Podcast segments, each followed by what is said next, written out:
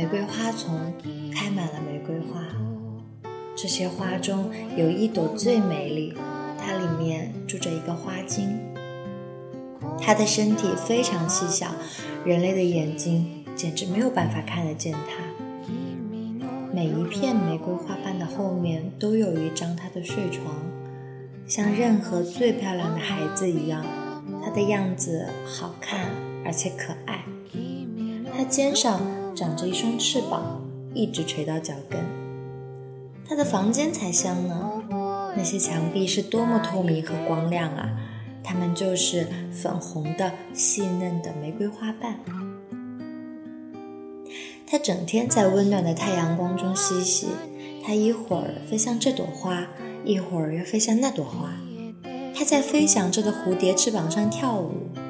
他计算一共要走多少步子，才能跑完一片菩提树叶上的那些大路和小径。我们所谓的叶脉，在他看起来就是大路和小路。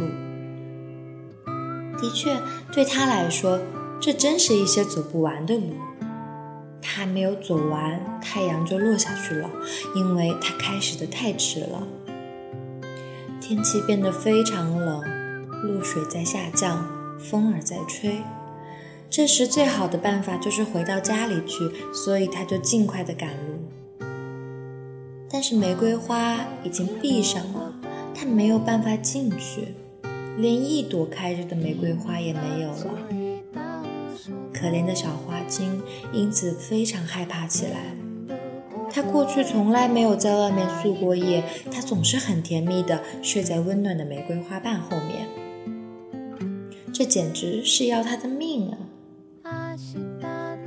他知道，在花园的另一端有一个花亭，上面长满了美丽的金银花。那些花很像画出来的兽角，他真想钻进一个角里去，一直睡到天明。于是他就飞进去了。别作声，花园里还有两个人呢，一个漂亮的年轻人和一个美丽的少女。他们紧挨在一起坐着，他们希望永远不要分开，他们彼此相爱。比最好的孩子爱自己的爸爸和妈妈还要强烈的多。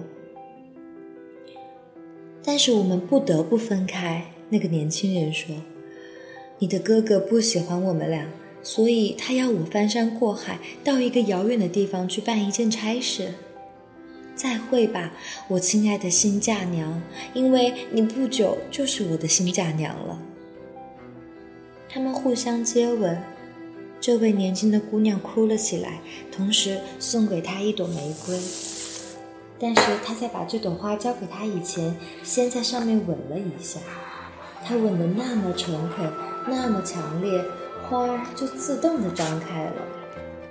那个小花精赶快飞进去，把她的头靠着那些柔嫩的、芬芳的墙壁。但是他很清楚的听到他们说：“再会吧，再会吧。”他感觉到这朵花被贴到年轻人的心上，啊，这颗心跳动的多么厉害啊！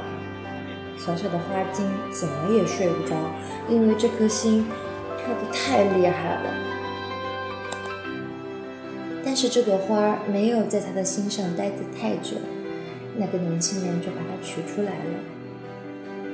他一边走过阴暗的森林，一边吻着这朵玫瑰花。他吻得那么轻，那么热烈，小小的花茎在里面几乎要被挤死了。他隔着花瓣可以感觉到年轻人的嘴唇是多么灼热，这朵花开得多么大，就好像是开在中午最热的太阳光下一样。这时候来了另外一个人，一个阴险和毒辣的人，这个人就是那个美丽姑娘的坏哥哥。他抽出一把又快又粗的刀，当那个年轻人正在吻着玫瑰花的时候，他一刀把他刺死了。接着，他把他的头砍下来，连他的身体一起埋在菩提树底下的柔软的土里。现在他完蛋了，被人忘掉了。这个恶毒的哥哥想，他再也不会回来了。他的任务是翻过海，做一次长途的旅行，这很容易使他丧失生命，而他现在也就真的丧命了。他再也回不来了。我的妹妹是不敢向我问他的消息的。他用脚踢了些干叶子到新挖的土上去，然后就在黑夜中回到家里来。但是与他的想象相反，他并不是一个人独自回来的，那个小小的花茎在跟着他。他坐在一片卷起的干菩提树叶里。当坏人正在挖墓的时候，这片叶子恰巧落到了他的头发上。他现在戴上了帽子，帽子里非常黑暗。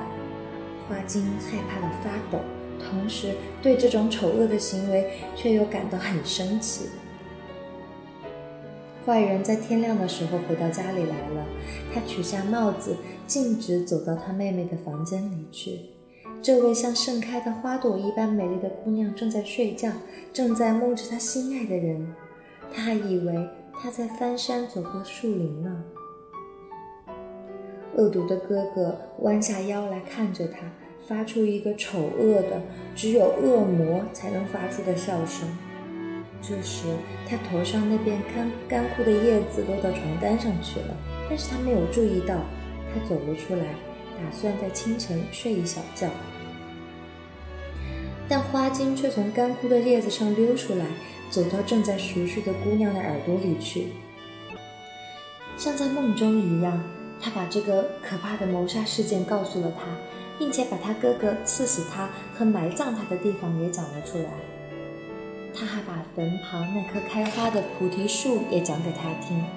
他说：“千万不要以为我对你讲的话只是一个梦，你可以在你的床上找到一片干叶子作证。”他找到了这片叶子，他醒了。他流了多少痛苦的眼泪啊！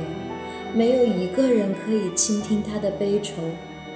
窗子整天是开着的，小小的花茎可以很容易地飞出去，飞到玫瑰花和一切别的花儿中去。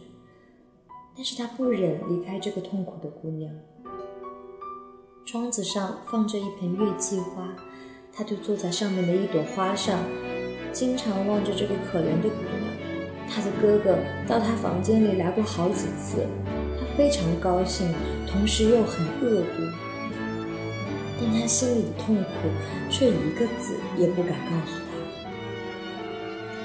黑夜一到，他就偷偷地离开屋子，走到树林中去。他走到菩提树所在的地方，扫掉地上的叶子，把土挖开，他立刻就看到了被人谋杀了的他。他哭得多么伤心啊！他祈求上帝，希望自己也很快的死去。他很想把尸体搬回家来，但是他不敢这样做。他把那个闭着眼睛的灰白的头颅拿起来，在他冰冷的嘴上亲了一下，然后把他美丽的头发上的土抖掉。我要把它保存起来，他说。当他用土和叶子把死尸埋好以后，就把这颗头带回家来。在树林中埋葬着他的地方有一棵盛开的素心花，他摘下一根枝子带回家里来。他一回到自己的房里，就去找来一个最大的花盆，他把死者的头颅放在里面，盖上土，然后栽上这根素心花的枝子。再会吧，再会吧，小小的花茎低声说：“这种悲哀，他再也看不下去了，因此就飞进花园，飞到他自己的玫瑰花那儿去。但是玫瑰花已经凋谢了，只剩下几片枯萎的叶子还在那绿色的枝子上垂着。唉，美好的东西消失得多么快呀！”花茎叹了一口气。他终于找到了另一朵玫瑰，这成了他的家。在他柔嫩芬芳的花瓣后面，他可以休息和居住下去。每天早晨，他向可怜的姑娘的窗子飞去，他老是站在花盆前面流着眼泪。他的痛苦的泪珠滴到素心花的花枝上，它一天比一天憔悴，但是这枝子却长得越来越绿，越来越新鲜。它冒出许许多多嫩芽，放出白色的小小花花。它吻着它们。他恶毒的哥哥骂他，问他是不是发了疯。他看不惯这样，也不懂他为什么老是对着花盆流眼泪。他当然不知道这里面有一对什么样的眼睛闭了，有一双什么样的红唇化作了泥土。他对着花盆垂下头，小小的玫瑰花精发现他就是这样睡去了，因此他就飞进他的耳朵，告诉他那天晚上在花亭里的情景，玫瑰花的香气和花精们的爱情。他做了一个非常甜蜜的梦，而他的生命。也就在梦里消失了。他死得非常安静，他到天上去了，跟他心爱的人在一起。素心花现在开出了大朵的白花，发出非常甜蜜的香气。他们现在只有用这种方式来哀哭死者了。不过，那个恶毒的哥哥把这朵盛开的美丽的花看了一眼，认为这是他的继承物，所以就把它拿走，放在他的卧室里，紧靠在床边。因为这花看起来实在叫人愉快，它的香气既甜蜜又清又清新。那个小小的花精也一块跟着进去了。它从这朵花飞到那朵花，因为每朵花里都住着一个灵魂。他把那个被谋害的年轻人，他的头颅已经变成了泥土下面的泥土，这样的事情讲了出来，把那个哥哥和那个可怜的妹妹的事情也讲了出来。这件事我们都知道，花朵里的每一个灵魂都说，我们都知道。难道我们不是从这被害者的眼睛和嘴唇上生出来的吗？我们都知道，我们都知道。于是，他们用一种奇异的方式点着头。玫瑰花精不懂，他们怎么能够这样毫不在乎。于是，他飞向那些正在采蜜的蜜蜂，把那个恶毒的哥哥的事情告诉他。蜜蜂们把这事情转告给他们的皇后，于是他就下命令，叫他们第二天早晨把那个谋杀犯刺死。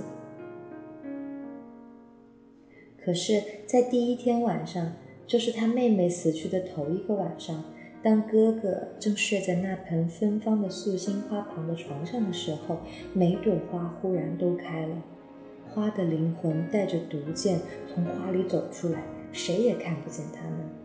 他们先钻进他的耳朵，告诉他许多噩梦，然后飞到他的嘴唇上，用他们的毒箭刺着他的舌头。我们现在算是为死者报仇了，他们说，接着就飞回到素心花的白色花朵上去。当睡房的窗子早晨打开来的时候，玫瑰花精和蜂后带着一大群蜜蜂飞进来，想要刺死他。但是他已经死了。许多人站在床的周围，大家都说素心花的香气把他醉死了。这时，玫瑰花精才知道花儿报了仇。他把这件事情告诉蜂后，他带着整群的蜜蜂在花盆的周围嗡嗡地叫，它们怎么也驱不散。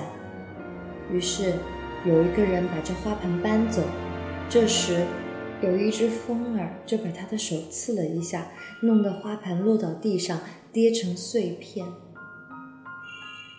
大家看到一个白色的头颅，于是他们都知道。躺在床上的死者就是一个杀人犯。蜂后在空空中嗡嗡地吟唱，他唱着花儿的复仇和玫瑰花茎的复仇，同时说道：“在最细嫩的花瓣后面住着一个人，一个能揭发罪恶和惩罚罪恶的人。”